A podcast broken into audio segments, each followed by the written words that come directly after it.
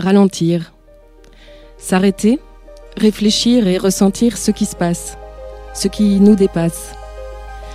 Bienvenue dans ce moment de partage enregistré en live au Bruxelles Podcast Festival autour d'une thématique qui m'intéresse beaucoup en tant que journaliste, celle de l'engagement citoyen et de la transition intérieure. Depuis une dizaine d'années, je m'intéresse à la transition écologique et sociale. J'observe la façon dont, petit à petit, certains adaptent leur mode de vie pour embrasser le changement. Et avec l'Instant Papillon, cette série de podcasts que je réalise et grâce à laquelle nous sommes ensemble aujourd'hui, j'explore la face nord de cette transition, celle qui questionne qui nous sommes, hommes, femmes, humains sur cette terre, celle qui suggère, en filigrane, le profond changement culturel face auquel nous nous trouvons. Que ce soit pour nous-mêmes, pour nos proches, pour un quartier, pour une cause, s'inscrire dans le changement, c'est décider de s'engager vers autre chose. C'est emprunter un chemin d'action et de petits pas concrets, un chemin de réflexion et d'émotion aussi parfois bien remuantes. Pour parler de l'engagement citoyen et de la transition intérieure, je suis entourée de Yuna Maret et Josué Dussoulier. Yuna s'est fait connaître pour son activisme pro-climat au moment des manifestations étudiantes et aujourd'hui son engagement concerne aussi d'autres luttes connexes. On le verra. Josué est psychologue du travail et des organisations, co-initiateur du réseau Transition Belgique et formateur en transition intérieure. Bienvenue à tous les deux.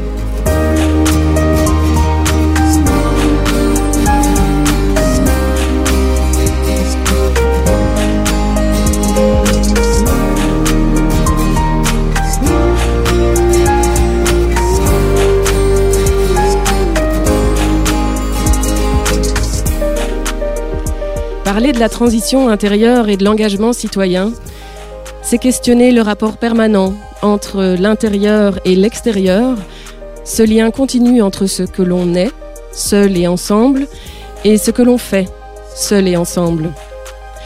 Concrètement, depuis un an, chère auditrice, cher auditeur, comme des milliards d'humains confinés, tu as peut-être fait l'expérience malgré toi d'un retour à toi. Le confinement, que certains nomment le grand ralentissement, nous a obligés à nous arrêter, tous ces ralentis, et peut-être que pour toi aussi, ça a été l'occasion de réfléchir, de te poser, de prendre le temps de ressentir ce qui se passe en toi et ce qui te dépasse. Ressentir cette crise sanitaire de façon brutale, sur fond d'urgence climatique et environnementale, d'instabilité économique et financière, d'inégalité sociale profonde, de crise migratoire, d'épuisement de la biodiversité. Peut-être que tu as ressenti de façon plus intense que quelque chose se passait en toi. De l'inconfort, de l'inquiétude, voire de l'anxiété, de la colère, de la solitude.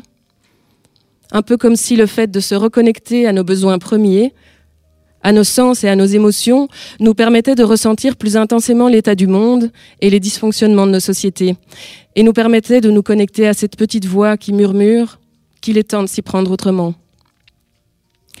Pour beaucoup d'entre nous, la crise sanitaire a été le déclencheur d'une mise en action, d'un engagement pour un changement vers soi ou vers autrui.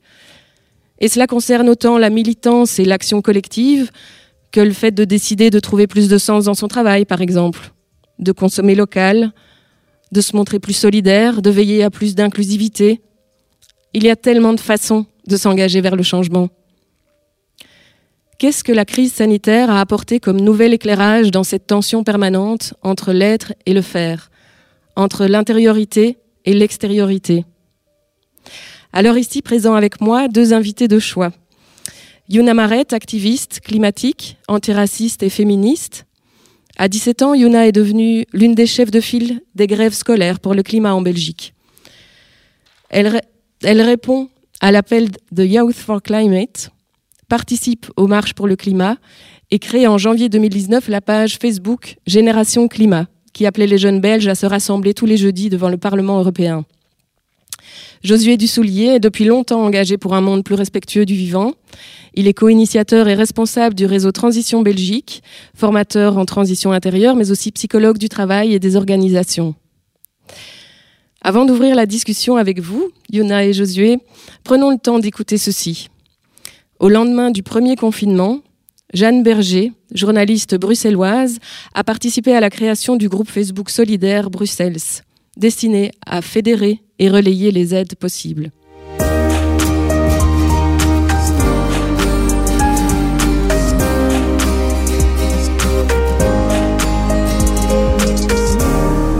Le 13 mars, quand, le confinement a été euh, annoncé, avec euh, plusieurs autres euh, jeunes femmes, on a mis en place un espèce de groupe de super cerveaux sur Internet pour partager des idées, trouver des solutions à ce confinement.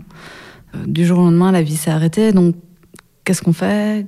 Comment est-ce qu'on organise la vie qui s'arrête en sachant qu'au début, enfin, il faut se remettre dans le contexte c'était pas du tout, euh, enfin c'était un peu euh, foireux quoi, au niveau de l'État, je veux dire. Et voilà, ce groupe a servi euh, de, ouais, de moyen de réflexion, de super intelligence collective online quoi, finalement, où chacun pouvait poster des idées, répondre et, et voilà, c'était une espèce de communauté solidaire de 14 000 personnes.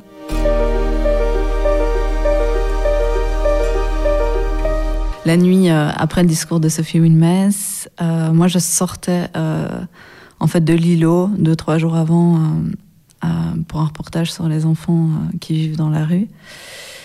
Enfin, les enfants sans domicile fixe. je sais pas, c'est les premières personnes auxquelles j'ai pensé, les personnes qui sont mal logées. Et, et, aussi les personnes isolées, parce que dans, dans ma famille, il y a des personnes âgées isolées. Et euh, donc je me suis dit non mais si ça s'arrête, comment est-ce que comment est-ce que ces personnes-là vont faire? Donc ça m'a stressée et puis j'ai pensé à plein d'autres profils, euh, enfin les femmes battues. Enfin puis j'ai commencé à je sais pas être euh, dix mille pensées à la minute, mais c'était la nuit et le lendemain matin euh, j'ai posté euh, un espèce de statut Facebook où je me disais ah, on pourrait faire ça, on pourrait faire ça, euh, en réfléchissant ensemble. En fait, je me sentais complètement coincée chez moi. J'avais juste envie de discuter avec des gens, de, de voir ce qu'on pouvait mettre en place, comment est-ce que. Enfin, le monde se dérobait et, il fallait lâcher prise ou, essayer de trouver des, des solutions du lien, quoi.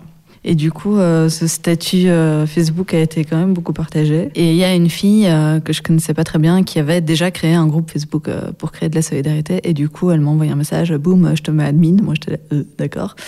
Et en, quelques minutes, enfin quelques heures, le, groupe a attiré des centaines, puis des milliers de gens. Et puis je voyais d'autres filles qui postaient des trucs pertinents sur le groupe. Du coup, je les ai contactées et j'aurais dit, je sens que ça va devenir gros. Et c'est comme ça qu'au début on était quatre et puis, et puis finalement on était neuf. Et on s'est, euh, je ne sais plus pourquoi, appelé les Badass Solidaires. Et euh, ça a permis euh, pas mal de mise en réseau et d'être une plateforme en fait. Finalement c'est devenu une espèce de média communautaire de la solidarité, je sais pas. Pour les gens qui avaient envie de s'impliquer, en tout cas c'était un bon endroit où trouver des informations.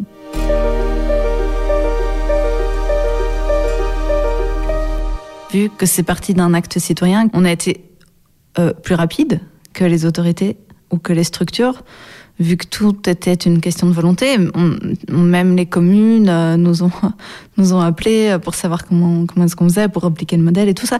Euh, nous, notre but, c'était de devenir complètement inutile. Évidemment, je pense que c'est le but de toutes les personnes qui aident, c'est de, de, disparaître le plus tôt possible. Du coup, à un moment, il a fallu aussi donner des consignes à toutes ces personnes qui voulaient aider, mais on n'avait pas encore des consignes claires du gouvernement. Mais c'est vrai que c'était assez angoissant parce que du coup, on recevait quand même des appels à l'aide euh, des quatre coins de Bruxelles et parfois euh, d'ailleurs, quoi. Et, euh, et en fait, on avait vraiment l'impression, surtout au début, que ça s'écroulait, quoi.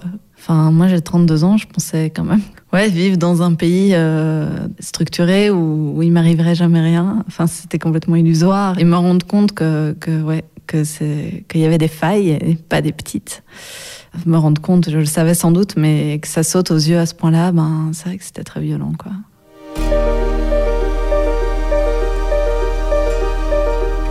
Je sais pas, moi, ce qui m'a le plus apporté dans cette histoire, euh, c'était de ne pas rester euh, tétanisée, donc d'être dans l'action. Et puis, j'ai construit une, une, relation très forte avec les filles avec qui on avait ça.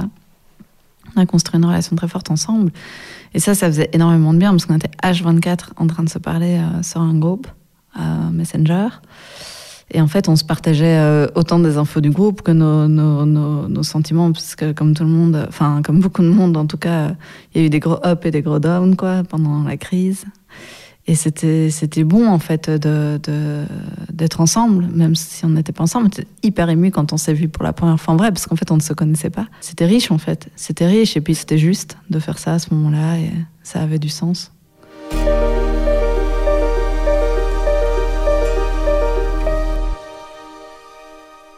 pour Joanne ne rien faire était impossible hein. On l'a constaté chez de nombreuses personnes, face à l'urgence, face aux dangers qui nous dépassent, face aux incohérences et aux manquements, répondre par la, la solidarité, la recherche de solutions, l'action. Euh, Yuna, merci d'être là. Merci de m'avoir invité. je, voulais te poser cette question, justement, euh, pour toi, le, le premier confinement, qu'est-ce qu'il a eu comme effet sur toi euh, quand tu as appris que voilà qu'on devait se confiner? En fait, c'est dingue parce que je me reconnais euh, énormément dans ce témoignage. Euh, donc, du jour au lendemain, on a l'impression que tout s'écroulait. Et puis, il y avait cette désillusion aussi qu'au début, c'était censé durer deux semaines. Donc, ça se voyait plus. Enfin, pour moi qui étais en réto, c'était plus comme un peu des longs congés scolaires. Et donc, c'était un peu le moment de faire le tri dans ma chambre à la maison. Donc, finalement, c'était pas si mal que ça. Et puis, ben voilà, ça s'est rallongé, ça s'est rallongé. Et puis, moi, ce que, à, quoi je m'identifie très fort, c'est qu'avec ma maman, on s'est aussi fait cette réflexion de bah, finalement, nous, on est en famille à la maison et on le vit très bien, mais qu'est-ce qu'on peut faire pour aider euh, ceux qui le vivent un peu moins bien que nous? Et donc, on a aussi rejoint un collectif, pas celui-ci, mais un autre qui s'occupait d'en fait euh, cuisiner euh, des plats typiques sénégalais et de les distribuer près de la porte de Namur. Et donc, on a fait ça quand même deux semaines. Et puis, bah, après, il y a eu ce moment de se dire, bah, et maintenant? Parce qu'on savait qu'on allait être bloqué euh, encore un petit temps chez nous. Il y avait ce truc de et maintenant, comment je fais pour finalement continuer à me développer et à vivre euh, alors que finalement je suis bloquée dans ma chambre euh, sur mon ordinateur? Mhm. Bonjour Josué. Je te remercie d'être là aussi. Tu peux me dire aussi un peu comment, comment toi tu as réagi à ce premier confinement? Alors, ça a été assez particulier. Avec ma compagne, on a décidé de s'installer ensemble pendant le confinement quand les écoles ont fermé. Euh, du coup, euh, on a commencé à expérimenter la vie avec euh, quatre enfants à ce moment-là. Et on a plutôt été débordés, en fait, puisque comme eux n'avaient pas école et que nous, on devait continuer à travailler parce qu'on était en télétravail, on devait à la fois s'occuper de tout ce que c'est la vie à la maison, plus travailler, trouver des espaces dans une maison où il n'y avait pas forcément assez de place pour pouvoir avoir du calme pour travailler, mais aussi pour que les enfants puissent s'amuser, s'occuper, euh, alors qu'ils n'avaient pas école et qu'il n'y avait plus rien qui, leur était proposé. Et donc, euh, et puis l'autre semaine où nos enfants étaient chez, l'autre parent, on avait un peu plus de temps pour aller se promener, prendre l'air, prendre le soleil, puisqu'il a fait beau. Euh, mais en, réalité, ça a été un moment où, en tout cas au début, c'était pas, c'était vraiment difficile de s'arrêter et de faire le point parce qu'il y avait trop de choses à faire en plus de la vie normale. Mmh et, pour toi, euh, Yuna, c'était euh, au niveau des émotions, comment tu les as vécues à ce moment-là euh, Parce que tu étais, enfin, tu es quelqu'un de plutôt actif, je pense. Et comment, comment tu vivais le fait de devoir t'arrêter? Pour moi, ça a été très compliqué parce que justement, je suis, mais comme tu l'as dit, très active et je me nourris très fort de toutes mes activités et au final des personnes que, que, je rencontre à travers ces activités. Et donc en fait pour moi cette espèce de pause euh, obligatoire, euh, ça m'a pas spécialement fait du bien dans un premier temps euh, parce que j'avais l'impression de crouler sous les idées, de crouler sous l'envie de, de bouger et puis finalement bah, je pouvais comme tout le monde pas sortir de chez moi. donc je pense qu'il y a vraiment eu plusieurs phases assez spéciales dans ce confinement. Donc d'abord cette phase de se dire mais comment est-ce que je vais réussir à dormir le soir euh, avec toutes mes idées dans, dans ma tête. Euh, et puis il y a eu ce moment aussi de me dire qu'il y avait d'autres manières euh, de les exprimer et d'autres manières de créer des connexions. Alors des connexions humaines moins fortes certainement, mais peut-être tout aussi enrichissantes. Donc je pense que vers avril, mai, il y a eu cette, un peu ce déclic aussi de me dire que fallait que j'arrête de me refondre et, de finalement essayer d'en faire quelque chose de positif aussi. Euh, et donc c'est à ce moment-là que j'ai commencé doucement euh, en ligne à me remettre euh, en route. alors je pense que comme toute épreuve, ça a été finalement un apprentissage aussi. Et dans l'activisme plus particulièrement, je pense que le fait de devoir se réinventer et trouver d'autres manières de se manifester, finalement ça a fait du bien au mouvement aussi. Mmh et toi, Josué, dans le dans le mouvement, enfin le réseau transition duquel tu es responsable, est-ce que tu as pu observer des, enfin quelles réactions tu as pu observer au sein du réseau? Est-ce que ça, c'était plutôt du repli sur soi ou justement l'envie d'être encore plus dans l'action ou un peu des deux peut-être? Oui, il y, a eu des deux. Il y a ça de particulier que dans le mouvement de la transition, il y a beaucoup de projets qui sont dans la, transformation en faisant des choses autrement que la société actuelle. Il y a vraiment des projets pour lesquels c'était simplement difficile d'avancer, euh, puisqu'on pouvait plus se rencontrer ou voire euh, difficilement sortir de chez soi.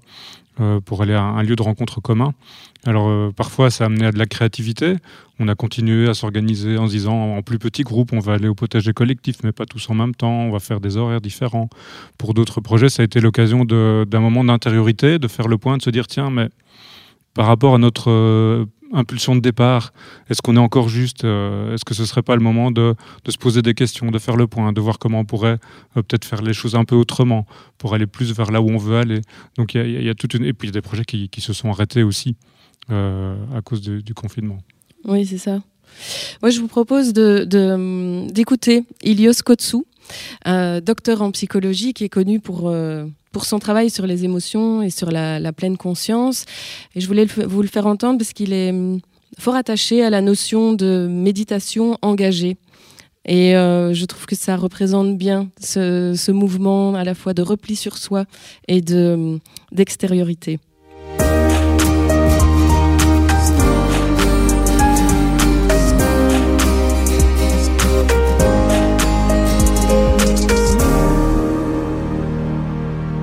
Qu'est-ce que la méditation engagée? Je me pose la question, la méditation peut-elle être autre chose qu'engagée? Alors on pourrait dire engagée de beaucoup de manières différentes, mais engagée d'abord parce que c'est une pratique euh, très sensorielle et très corporelle. Donc elle nous demande un engagement réel dans notre expérience. Et puis ce qu'on appelle euh, méditation engagée, c'est que le fait de revenir à nous et à notre expérience nous connecte et nous met en lien elle nous connecte avec ce qui est essentiel pour nous, avec ce qui donne du sens à nos existences. Et ce qui donne du sens est lié aux autres, à notre place de citoyenne, de citoyen dans cet écosystème plus vaste. Et donc méditer n'est pas à nouveau s'asseoir en se regardant le nombril. Méditer, c'est se reconnecter avec notre humanité, ou on dirait aujourd'hui notre terrestrialité, et puis la mettre au service de ce grand écosystème dont nous faisons partie.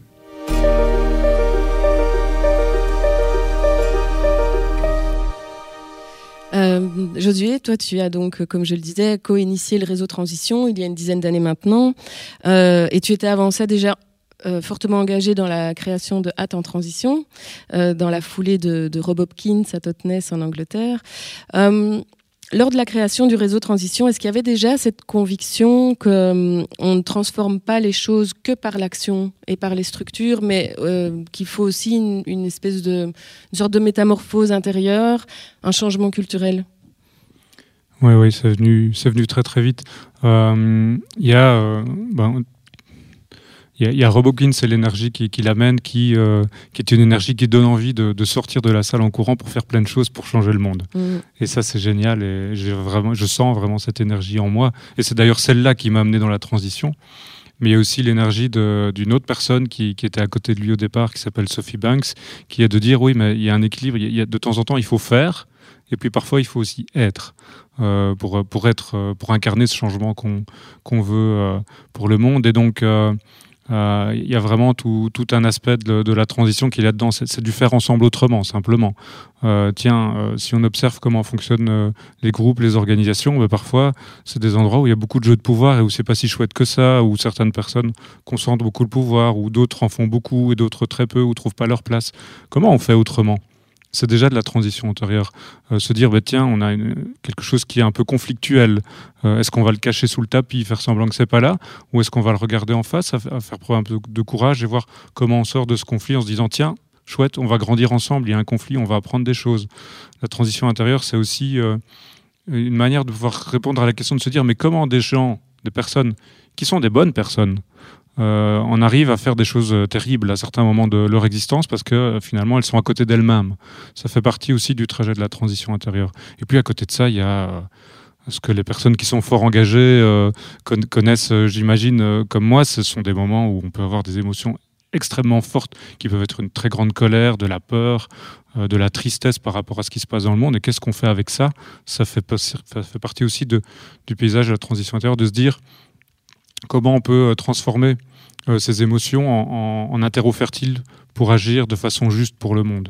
Voilà, c'est quelques exemples concrets, mais on est vraiment dans quelque chose qui est, qui, est intégré. Mmh et qui est euh, plus subtil, euh, en filigrane de, des actions qu'on peut, qu'on peut mener, que ce soit euh, de manière individuelle ou collective en fait. Oui, ça se passe dans l'individuel, évidemment, parce que mhm. les émotions, on les a d'abord entre nous, mais parfois on peut les partager avec des personnes avec qui on est dans l'action. mais il y a des choses qui se passent dans le collectif. Et puis il y a aussi, comment dire, quand, quand, vous montez une organisation ou un projet, euh, vous créez un, contexte où il va se passer plein de choses. Et si on n'y fait pas attention, on reproduit ce qu'on a appris et ce dans quoi on a grandi. Euh, notre culture, euh, notre manière d'être ensemble. et si on ne fait pas attention et si on n'a pas des moments où on s'arrête pour dire mais qu'est-ce qu'on fait ici? Est-ce qu'on est occupé de faire autrement et de créer un monde meilleur ou est-ce qu'on est occupé de finalement reproduire les rapports de domination qu'à côté de ça, on décrit? Voilà, tous ces moments-là sont vraiment euh, importants. Et donc, c'est un équilibre, c'est une danse entre le faire et l'être. Mhm. Et concrètement, au sein du réseau, comment. Enfin, vous organisez quoi? Des groupes de parole, des formations Plus sur le. Enfin, pour prévoir des moments justement de, de, réflexion alors, le, réseau Transition, il soutient toutes les initiatives locales et les acteurs locaux. Et à l'intérieur de l'ESBEL, on est, on est aussi un endroit où on vit, on chemine ensemble. Mhm. Et on vit des choses qui ne sont pas toujours simples. Et en faisant ça, on apprend beaucoup. Euh, mais oui, on propose notamment, et pendant le confinement dont on vient de parler, on a, on a créé de nouvelles propositions de formation, notamment euh, en ligne, cette fois-ci, pour vraiment accompagner les personnes dans, dans, ces moments où, parfois on peut être perdu. Euh, parce que je peux euh, avoir une envie, et moi c'est comme ça que j'ai commencé, euh, d'aller faire plein de choses là où j'habite à hâte, et puis à un moment donné commencer à me fatiguer, commencer à me sentir en colère, voir que la colère s'installe, elle reste, pas savoir quoi en faire. Et en fait au réseau, on, essaye de, faire des propositions pour aider chaque personne à, se reconnecter à elle-même, à son élan, et à faire quelque chose de positif de ce qu'elle ressent et de ce qu'elle vit et de ce qu'elle traverse. Oui. Et Yuna, au est-ce que cette notion de, du, finalement du prendre soin de soi et du prendre soin du groupe pour mieux militer ou pour mieux s'engager, est-ce qu'elle est aussi présente dans les réseaux engagés dans lesquels tu te trouves? Je pense aux au réseaux antiracistes et féministes. Oui, euh, j'allais justement euh, en parler par rapport à ce que tu viens de dire, euh, Josué. Moi, le moment où je me suis fort tournée vers les milieux antiracistes mhm. et féministes, c'était parce que je me suis rendu compte euh, que dans le milieu euh, militantiste, euh, activiste environnemental, c'est des notions dont on manquait énormément, alors que finalement, c'est des notions auxquelles, via mon identité, je me raccrochais très fort. Et donc il y a eu aussi ce moment, je pense, de grosse prise de conscience, au-delà du fait que j'étais d'abord persuadée euh, que je devais absolument rester dans tous ces mouvements, il y a, eu cette euh, prise de conscience qu'en fait, j'allais pas pouvoir continuer longtemps mhm. euh, si je faisais pas aussi un pas en arrière et me recentrer vers parfois des valeurs qui, qui me correspondaient plus et auxquelles je me rattachais plus que d'autres valeurs partagées par d'autres personnes dans le milieu environnementaliste. Et du coup, c'est à ce moment-là que je me suis plus tournée vers le milieu féministe et antiraciste. Donc je pense que, et ça c'est quelque chose qu'on dit énormément, et surtout dans, dans, dans, les minorités, dans la communauté noire en général, euh, c'est que finalement, euh, quand on est euh, dans la on fait partie de la communauté noire et qu'on est en plus dans le militantisme, on est quotidiennement face à des potentiels des attaques ou en tout cas, enfin voilà, des, des, choses qui pourraient faire du mal à notre propre santé mentale. Et donc, moi, c'est si je dois faire une liste des choses auxquelles je dois faire attention, ben, ma santé mentale et au final comment est-ce que je me sens euh, dans les milieux que je côtoie, c'est la première chose parce que et ça c'est dans que ce soit dans le milieu du travail ou, ailleurs, à partir du moment où on se sent pas bien dans le milieu, il euh, n'y a pas de possibilité d'évolution. Euh, et donc parfois c'est important de pouvoir, euh, ben, comme tu l'as dit, faire finalement une pause et se demander ben, quelles étaient mes motivations au départ et est-ce que je suis toujours là pour les mêmes, les mêmes causes et, finalement est-ce que ça me fait du bien aussi d'être là? Parce qu'il faut parfois avoir ce petit côté égoïste de pouvoir se recentrer sur soi-même et de se dire mais est-ce que je vais pouvoir continuer comme ça de cette manière-là dans ce milieu? Euh, donc ça, c'est vraiment quelque chose dont on parle énormément et euh, pour ça, je suis hyper reconnaissante aussi d'être bien entourée euh, et d'avoir des personnes avec qui je peux parler de ces notions-là complètement ouvertement et ça fait du bien de pouvoir en parler aussi. Oui, parce qu'on se sent parfois très seul, hein. on peut se sentir très seul face à des, à des, émotions, à des émotions fortes. je voudrais introduire le, un témoignage, enfin la suite du témoignage de Johan, parce que S'engager, c'est avoir envie de se sentir utile, sentir qu'on peut participer à un changement de société, militer, chercher des solutions quotidiennes vers plus d'écologie, ça donne du sens. Et paradoxalement, ça peut aussi mener à la perte de sens, à l'épuisement et au découragement. Je vous propose d'écouter Joanne.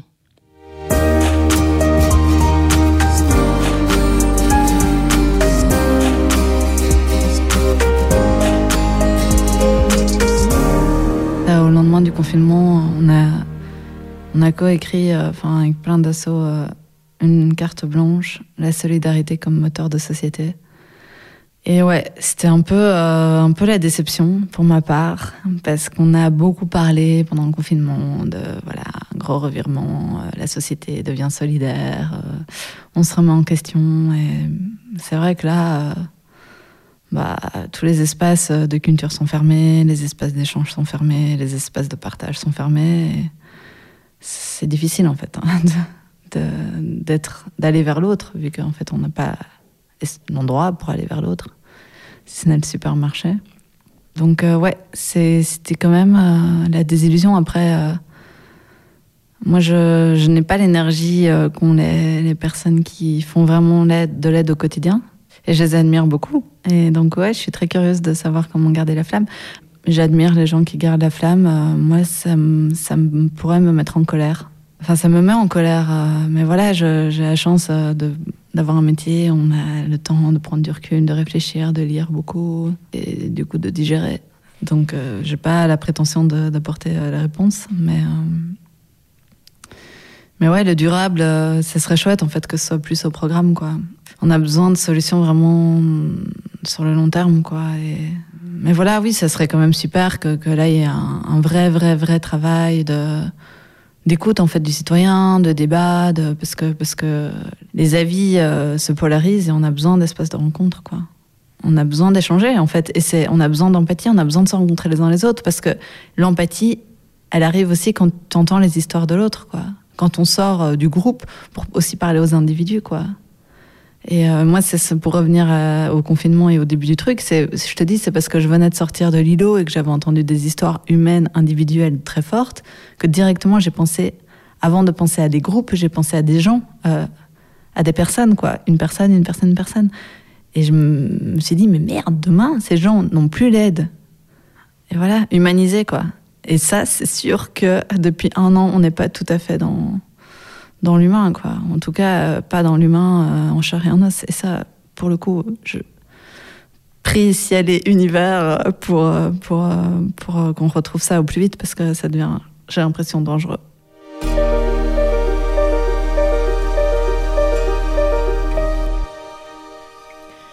La désillusion de Johan, elle fait écho à celle d'autres engagés fatigués, dont Anaël Sorignet, par exemple, qui, dans son livre on ne sauvera pas le monde avec des pailles en bambou, dénonce le burn-out du colibri. Elle a eu beau appliquer tous les préceptes de la bonne écolo qui fait sa part, le monde, euh, tourne toujours aussi mal à grande échelle. Josué, est-ce que c'est euh, une réalité que tu connais euh, bah, pour toi-même peut-être, et puis par rapport au, réseau, aux gens que tu côtoies dans le réseau? Alors pour moi-même, je fais énormément de, gestes qu'on pourrait euh, nommer en, faisant référence à, la part du colibri dans, ma vie quotidienne, euh, sans que pour moi ça m'épuise. Mais je pense que je fais aussi le choix de, ceux qui ont du sens pour moi, sans vouloir les faire tous. Et à un moment donné de faire un choix de, qualité et de ce qui est possible et ce qui est réaliste dans ma vie aujourd'hui en fonction de ce qui m'arrive, plutôt que de me mettre la pression de, de faire tout ce qu'on dit qu'il faudrait faire euh, individuellement. Mais je pense aussi que par rapport à cette question du colibri, il y, a, quelque chose à remettre en perspective parce que le colibri, il est seul. Euh, et je pense que tant qu'on reste seul, en fait, on s'épuise. Il y a besoin de, créer. Euh, il y a quelque chose. On est dans une société individualiste et on invite les personnes à faire leur part du colibri de manière individualiste. Il y a quelque chose qui n'est pas juste là-dedans. Et moi, je pense que vraiment, si on veut euh, changer les choses et tenir le coup dans les changements qu'on met en place, qui ne sont pas toujours simples, mais qui en ce qui me concerne, ont donné beaucoup de sens et de peps et de saveur à ma vie, euh, ben, ça marche aussi parce que je suis relié à d'autres personnes qui mettent en place le même type de changement et qu'on peut échanger, qu'on peut euh, à certains moments abandonner certaines choses qui n'étaient pas la bonne idée pour moi et, passer à autre chose. Euh, et, peut-être remplacer l'image du colibri par celle de l'effet papillon et de se dire mais quelle est la, petite action que je peux faire mais qui va avoir un effet rebond qui va peut-être donner envie à d'autres parce que je vais la faire et qu'elle va être visible ou, d'autres vont le savoir, qu'elle va donner envie à d'autres de faire leur part euh, du papillon. Euh, on aura peut-être plus d'impact aussi avec cette idée que chaque battement d'aile du papillon ben, envoie son idée un peu plus loin et de plus en plus de personnes vont les, mettre en œuvre. et comment le concept de, transition intérieure il peut aider justement à maintenir sa volonté d'engagement sans, perdre le moral ou, le courage face euh, à l'ampleur de la tâche? Alors, pour moi, ça, a été après deux ans d'implication dans le mouvement de la transition, j'ai eu une phase où, euh, euh, c'était très difficile parce que j'avais de plus en plus conscience de l'ampleur de ce qu'il fallait faire et de la, finalement de des limites de ce que moi je pouvais faire et c'était vraiment difficile mmh. à vivre.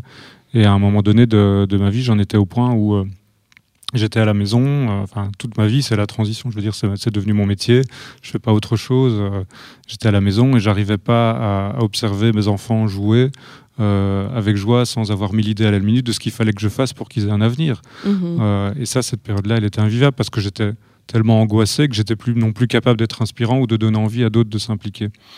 Et, et c'est là que j'ai commencé à faire vraiment de façon plus forte ce voyage en transition intérieure qui m'a amené en fait de la résilience émotionnelle euh, faire ce travail, d'aller rencontrer d'autres personnes peut-être qui vivent la même chose que moi, d'avoir des espaces d'échange, d'expression qui permettent de, transformer tous ces moments difficiles en quelque chose de, finalement de, se rendre compte que c'est une aventure humaine partagée, que je suis pas seul dans mon coin à vivre ça.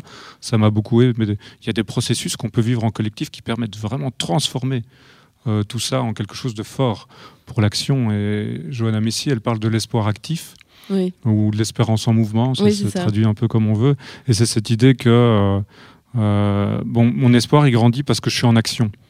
Euh, pas parce que j'ai un résultat à court terme qui résout l'entièreté des problèmes, mais parce que je suis en action, donc je construis mon espoir là-dessus. une action juste aussi, dont j'en parlais déjà tout à l'heure. Hein. Voilà. Oui. Peut-être juste resituer qui est Jonah Messi. C'est une, une éco-philosophe américaine qui était militante écologiste, antinucléaire, il me semble, et puis prof, d'université. Euh, aux États-Unis et qui euh, et dont la sagesse en fait inspire beaucoup les personnes en transition dans, dans le mouvement de la transition, j'ai l'impression. Oui, dans le mouvement de la transition, mais aussi euh, le mouvement de la désobéissance civile avec Extinction Rébellion font aussi référence à Johanna Messi. elle a vraiment construit des, propositions qui permettent à des personnes qui sont dans, dans, dans la militance et dans l'action de vraiment se reconnecter à elles, de se reconnecter aux autres et de transformer tout ce qui est difficile, toutes les émotions difficiles, il n'y a pas d'émotions négatives, il y a des émotions difficiles, mhm. mais de les transformer vraiment en quelque chose qui va, qui va être puissant, quoi, qui va être puissant pour pouvoir continuer à avancer. Et elle a un autre message que je trouve important à ce niveau aussi, qui est de se dire que si je me lance dans un, dans, un cheminement pour essayer de changer les choses euh, près de chez moi, ou, enfin là où je veux, euh, il va être important aussi à un moment donné de, de prendre soin de moi. Euh, et elle fait un parallèle, par exemple, avec des sportifs euh, qui sont à un niveau professionnel. Ils ont des phases euh, d'entraînement intense, des phases de compétition et des phases de repos pour se régénérer, pour être capable, dans la durée, de continuer à performer. Et je pense mhm. que dans les milieux de, de, la transition et de la militance, on aurait avantage à davantage apprendre ça aussi, à avoir ces phases avec des hauts, des bas, des moments où les bas étant des, des phases de repos, d'introspection, pour pouvoir retrouver son énergie et rester dans la justesse. Oui. Euh, Yuna, s'engager pour, euh, pour des causes auxquelles on croit, a fortiori à 19 ans, ça peut, euh, ça peut apporter de l'espoir et, donc alimenter une certaine motivation. Et sur ce chemin-là, est-ce que tu, tu, connais toi aussi des, des découragements, des, des, passages à vide, des doutes? Et, et bien, si oui, comment est-ce que tu y fais face? Alors forcément, des découragements, je pense que il y, en a et il y en aura toujours. Euh, ben, mon premier gros découragement, c'était justement de me rendre compte que être un colibri, c'était pas assez, euh, que faire pipi dans ma douche, ça allait pas euh, sauver la planète et qu'il fallait arrêter, je pense, de, de marteler aussi cette idée et de mettre ça dans la tête des gens que c'était eux et eux seulement individuellement qui allaient, qui allaient tout, tout arranger. Euh, et puis des déceptions, ben, il y en a eu beaucoup. Nous, ça fait, euh, j'arrive même plus. Euh, en fait, le temps se mélange. Je sais même plus dire à, quel moment on a exactement commencé les marches climat.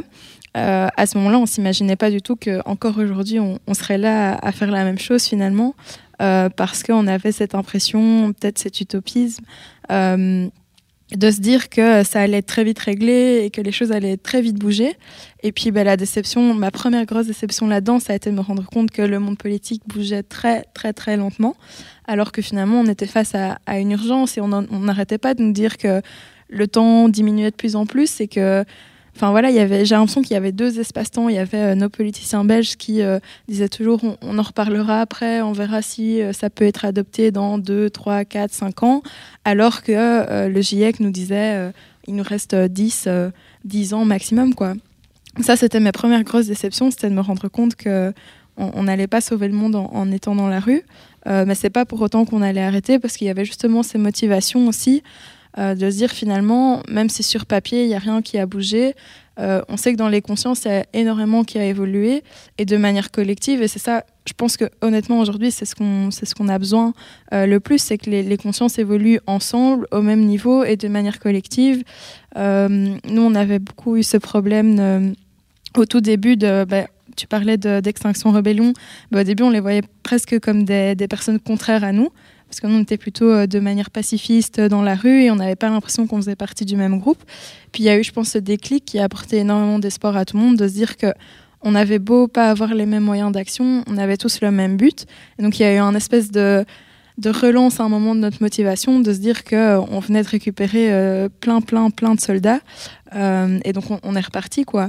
Mais donc, forcément, aujourd'hui, bah, une nouvelle déception. Bah, avec le Covid, on n'est plus dans la rue, on est derrière nos ordinateurs. Et c'est très difficile de se nourrir des petites victoires parce qu'il y en a moins en moins, vu que c'est plus en présentiel, quoi. Oui, oui, et euh, d'autant que tu as commencé des études supérieures ici, euh, dans ces conditions-là aussi.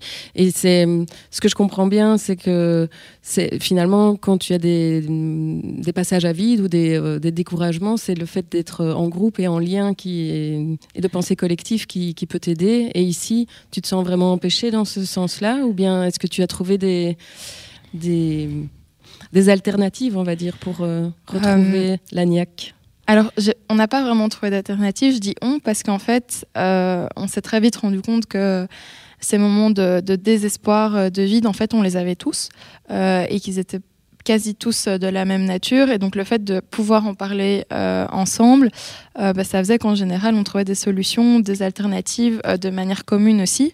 et donc, on parlait tout à l'heure de, pouvoir parfois prendre du temps et, se reculer. Bah, finalement, ça, on le faisait de manière collective. Mmh. Et donc, je sais, enfin moi c'est quelque chose que j'ai beaucoup expérimenté. Finalement, les moments les plus plats où il se passe le moins de choses euh, dans notre vie, mais qu'on sait que ça va redémarrer après euh, et qu'on a cette perspective euh, d'avenir, c'est les moments les plus créatifs aussi, parce que c'est le moment où nos batteries sont, sont les plus pleines et donc on pense à ce qu'on peut faire après. Et donc ça, on le faisait énormément en groupe. Aujourd'hui, on le fait plus en groupe, on le fait chacun tout seul parce que c'est forcément plus difficile de parler d'émotions qui parfois, personnellement, j'ai déjà du mal à comprendre. Difficile d'en parler à travers un ordinateur euh, parce qu'il manque euh, ce langage finalement non verbal euh, qui je pense est le plus important quand on parle d'émotion. donc voilà, c'est ça aussi qui nous manque, c'est que là les batteries sont à plat, plus ou moins pour tout le monde, mhm. et qu'on a du mal à les recharger parce qu'il manque ces contacts humains. Oui. Et dans, le, dans son témoignage, Jeanne, elle, parle, elle fait aussi allusion à la colère, en fait, qu'elle commence à ressentir ben, c'est vrai que quand on, est face à des frustrations et des, constats de manquement, ben voilà, on peut ressentir euh, de la colère. Est-ce que toi aussi, tu as pu la ressentir? Est-ce que la, colère est un moteur aussi de, ton action ou a pu être un moteur pour ton action? La colère, je pense que pour moi, mais ça c'est de nouveau, c'est très personnel, ça n'a jamais vraiment été un moteur parce mhm. que j'ai du mal à la gérer. Euh, donc j'ai trouvé euh, des manières euh, dans le sport, enfin voilà, pour gérer ça.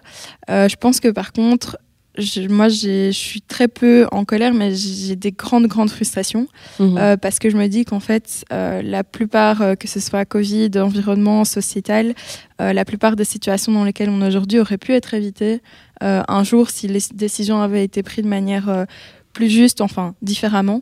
et du coup, c'est plutôt cette frustration de me dire, mais pourquoi, quand, enfin, quand on sait que l'homme est capable de très belles choses, pourquoi est-ce qu'on est aussi capable de choses beaucoup moins belles et qu'on le fait? Euh, Et donc il y a cette frustration de me demander, en fait, parce que je comprends pas moi-même, à quel moment est-ce qu'on a pu dévier autant euh, du bon? Euh, donc c'est plutôt par rapport à ça. Mhm. Pour Ilios Kotsu, on, y revient, la colère, c'est une énergie qui n'est pas éloignée de l'amour. Euh, je vous propose de l'entendre à ce sujet.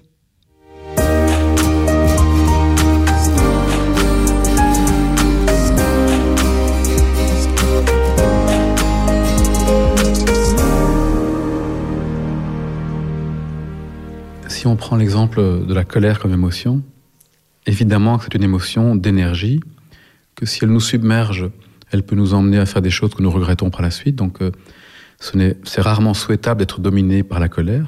Et en même temps, lorsqu'elle est juste présente en nous, elle peut nous amener à nous élever contre l'injustice, par exemple. La colère peut nous amener à, nous élever, à manifester, comme des milliers d'entre nous l'ont fait, à héberger des personnes, peu importe ce que dirait un gouvernement. Donc euh, là, on serait capable de désobéir parce que quelque chose de plus important en termes de justice et d'amour est, est en jeu. Et en même temps, à long terme, on peut se poser la question, est-ce que la colère est le moteur qui durablement va nous nourrir? Personnellement, c'est une opinion, je dirais que non. Je, pense à, Martin Luther King, avec ses ombres et ses lumières. C'est certainement quelqu'un qui a connu la colère, mais c'était aussi celui qui parlait le plus d'amour. Et donc la colère, oui, c'est pourtant l'amour de la vie peut-être qui est une force davantage durable. le problème de l'amour, de la joie, de la gratitude, de l'altruisme, c'est que ces mots-là n'ont pas très bonne presse. En fait, même je dirais, je suis en colère contre l'injustice, c'est très entendable dans les milieux militants et ailleurs. Si je dirais, euh, j'ai tellement d'amour pour la planète, je ressemblerais directement à un espèce de d'illuminé. Euh, c'est pas très crédible. C'est dommage, parce qu'au fond, cet amour de la vie, est-ce que c'est pas celui qui nous amène à faire des choses incroyables pour les causes et pour les êtres que l'on aime? Au fond, tout part quelque part de l'amour. C'est parce que on aime les humains, qu'on aime la justice, qu'on aime l'égalité, qu'on aime l'inclusivité, que la colère nous dit il y a quelque chose d'intolérable. Alors je dis non, c'est essentiel. Mais est-ce pour ça que je dois oublier l'amour? Et j'ai l'impression que si j'oublie l'amour, je pourrais en arriver à avoir des actes au nom de la justice qui soient totalement injustes. Quelque chose qui nous devrait nous interpeller et nous dire, voilà, si je suis contre quelque chose, en fait, ça veut dire que je suis pour autre chose, l'autre face de la pièce. On a autant besoin de savoir vers où on a envie d'aller, de construire des nouveaux récits, par exemple. Cette question des nouveaux récits, elle est centrale, je crois, pour l'engagement collectif. Et on voit que c'est une des problématiques pour moi de la situation aujourd'hui de crise. On a mobilisé presque toute la population autour de l'idée de dépasser la crise, mais on voit que lorsque la crise se répète, c'est pas suffisant. Faire baisser la courbe, et bien évidemment qu'il y a des souffrances terribles là derrière, mais ce n'est pas ça qui motive une population à long terme. Et donc la question qui nous est posée, je crois, en tant que collectif, c'est quel est le monde que nous désirons construire? Quel est le rêve qui va nous donner envie de continuer à avancer? Quelle planète avons-nous envie de partager euh, toutes et tous ensemble avec nos enfants? Et donc à moins d'avoir un récit inspirant, qui soit plus inspirant que la peur de la situation vers laquelle nous risquons d'aller si on ne fait rien, voilà l'enjeu.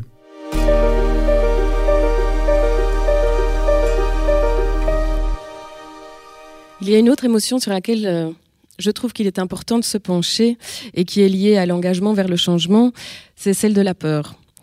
Euh, la peur de l'avenir, mais aussi la peur du changement, donc la peur de l'inconnu, la peur de sortir des rails, la peur d'afficher son opinion. S'engager vers le changement, c'est parfois compliqué. Josué. Qu'est-ce qu'on fait quand, cette peur peut être parfois paralysante?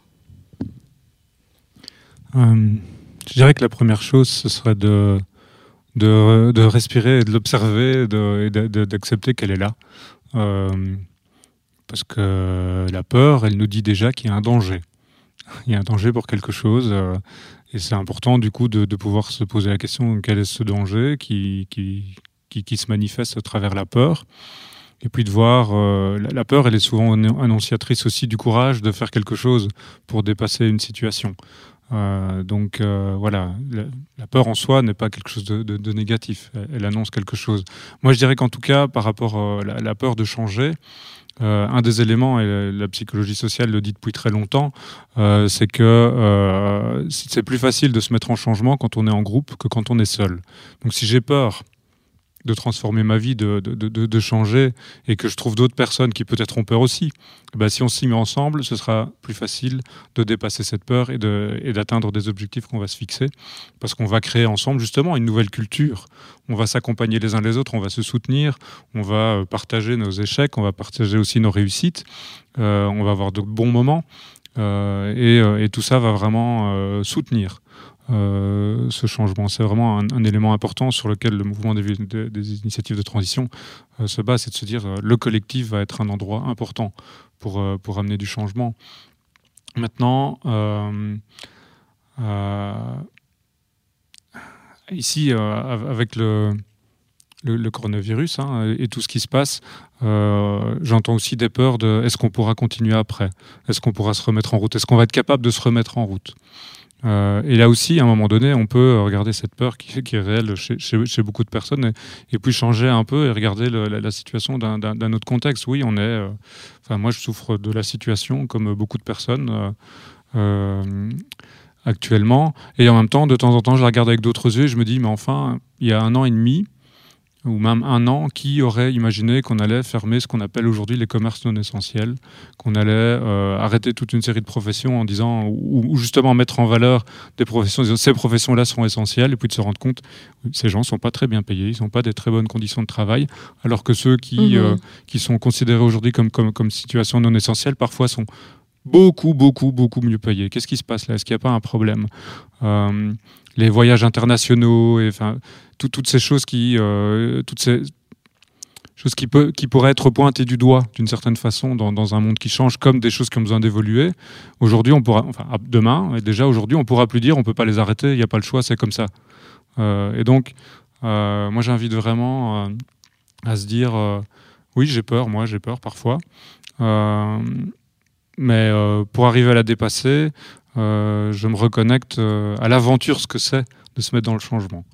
Euh, je n'ai pas envie d'une vie dans la peur, rester dans la peur, non. Euh, autant euh, autant aller prendre le risque de, de changer, du coup, et de découvrir et d'apprendre plein de choses, de rencontrer des gens magnifiques qui sont eux aussi sur une voie de changement. Mhm. c'est une vie, quel que soit finalement le résultat de ce qu'on fait, ça a tellement plus de saveur et de sens d'y aller que de rester dans sa peur. Oui. Yona, je ne sais pas si tu veux euh, partager quelque chose. Est-ce que la peur, ça a été un, sentiment que tu as, pu, vivre? C'est vrai que tu as été finalement exposé euh, par les médias assez jeune, puisque euh, tu avais 17 ans. Est-ce que ça, ça a été une source de, de, peur pour toi, par exemple De devoir afficher tes opinions, ou en tout cas les exprimer publiquement? Honnêtement, enfin ça non. Je mhm. pense que ça a été plus de la curiosité euh, que de la peur.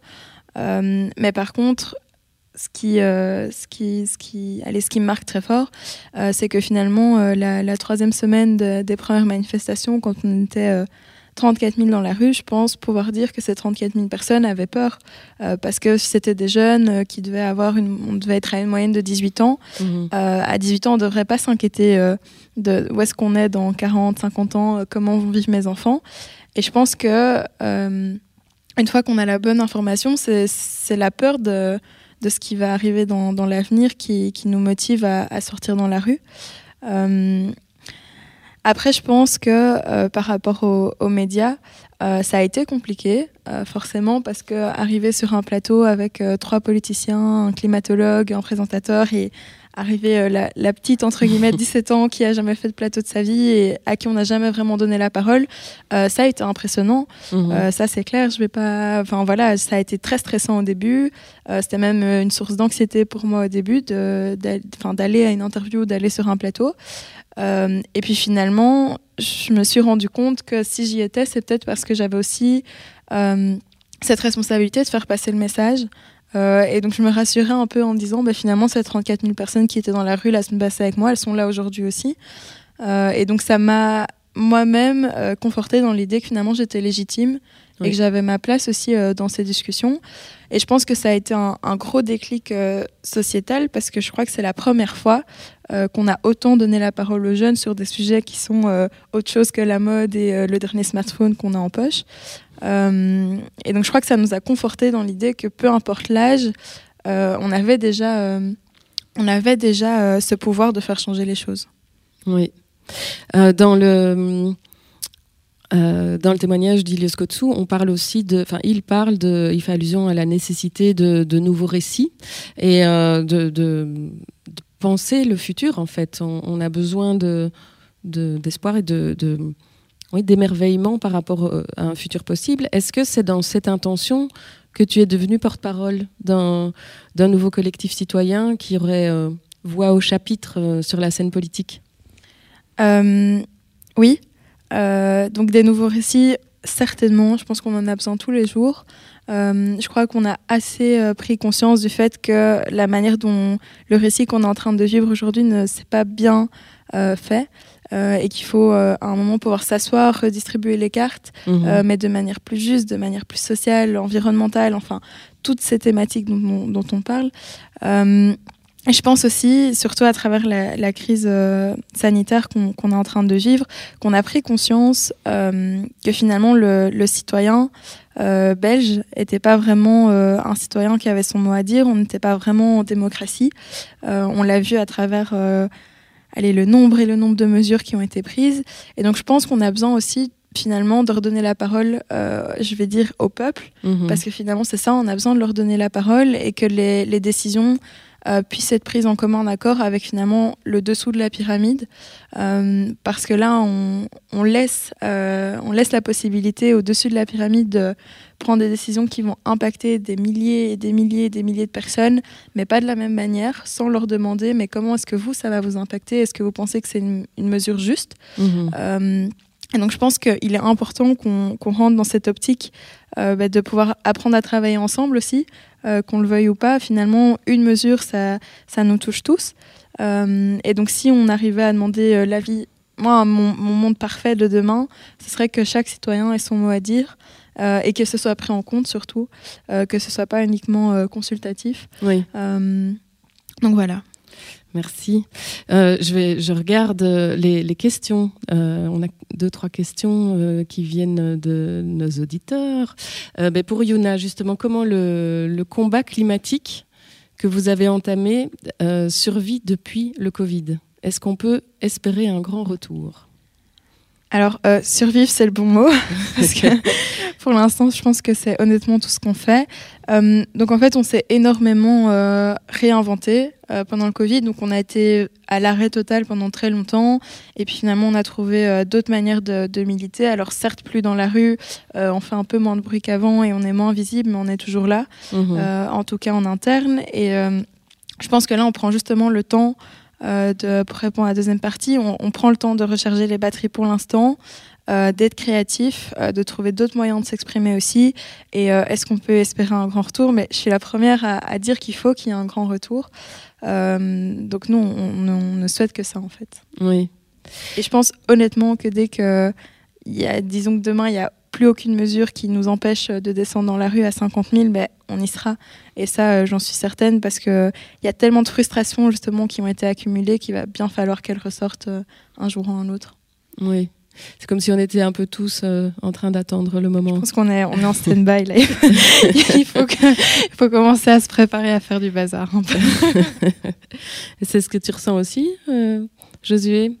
Oui. Une espèce de latence comme ça avant oui, il y a, il y a quelque chose qui, qui se passe avec ce, ce, ralentissement généralisé que finalement, euh, moi je demande depuis plus de, de 10 ans un ralentissement. Mais je ne demandais pas qu'on soit enfermé chez nous, puisque on parle de récit, mais j'avais jamais imaginé que ce ralentissement se vivrait en n'ayant plus la possibilité d'aller rencontrer euh, sa propre famille ou ses amis ou les personnes avec qui on est en projet. Mais oui, il y a un énorme appétit de, de pouvoir euh, recommencer à, à, agir collectivement, à se voir, à sortir, à, à faire des choses. Oui. Il y a une autre, euh, enfin un commentaire euh, qui s'adresse sans doute à, nous trois. Au final, militer n'est-ce pas passer par de nombreuses émotions dans le but d'apporter du changement, d'apporter un changement. Hmm. Oui, euh, ouais, j'ai l'impression, alors je ne sais pas, hein, mais que les, émotions, les vivre et les ressentir, c'est ce qui fait de nous des gens vivants. Et que mhm. si à un moment donné, on, les endort et qu'on les sent plus, euh, on est un peu comme tétanisé. Et, et, au travers de tous ces projets qui, qui, veulent changer les choses, elles sont vraiment bien présentes et je me sens vraiment bien vivant. Quoi. Mhm. Dans les moments faciles et dans les moments plus difficiles, mais il y a de la vie. Là où, euh, là où j'observe des choses parfois, ce n'est pas toujours le cas chez, chez d'autres personnes qui, qui fonctionnent dans un système où elles ne sont pas bien. Mhm. Et que j'espère qu'elles nous rejoindront. Oui. Tu rejoins aussi ça le fait que le, fait de vouloir le changement, bah, c'est un, chemin d'émotions fortes.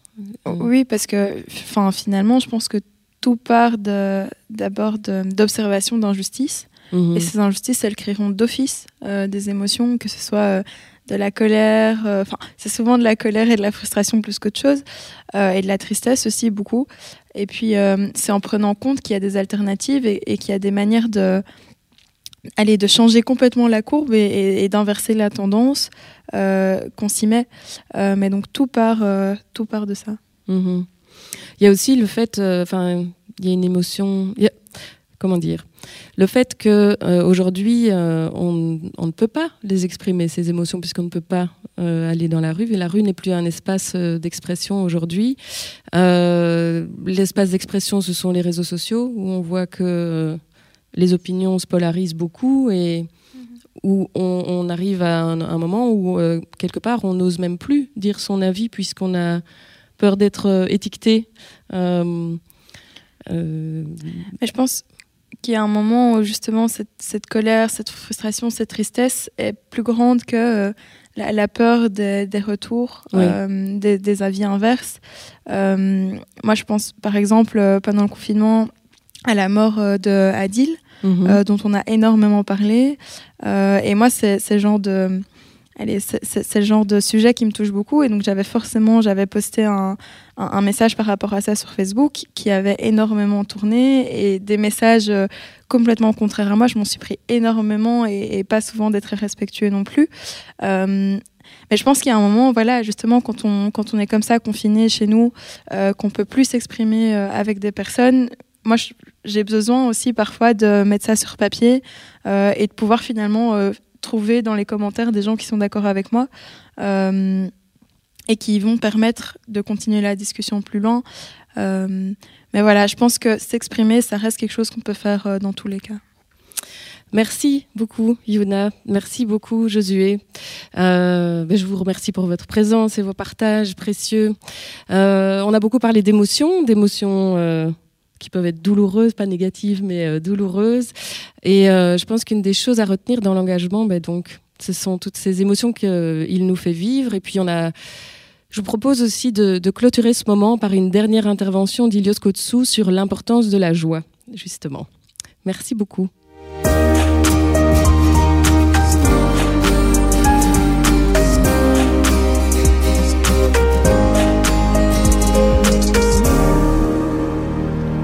Cette question de méditation engagée ou de connaissance de soi engagée, un élément qui me paraît essentiel, c'est la joie.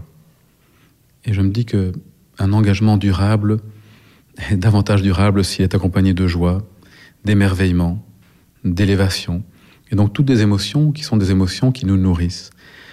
L'élévation qui serait l'émotion que je ressens lorsque je vois une autre personne qui, a un comportement prosocial, par exemple, un comportement admirable, ou l'admiration ou l'émerveillement de la nature. Et je crois que, à nouveau, l'émerveillement nous connecte à l'amour de la nature, pour faire en sorte qu'on ne soit pas uniquement dans la peur de la destruction de la nature.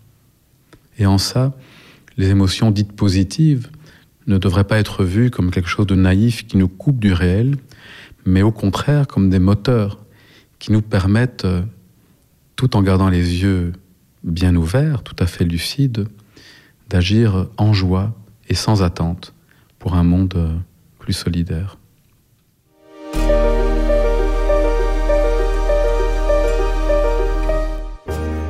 Voilà, c'est la fin de cet enregistrement live du deuxième épisode de l'Instant Papillon.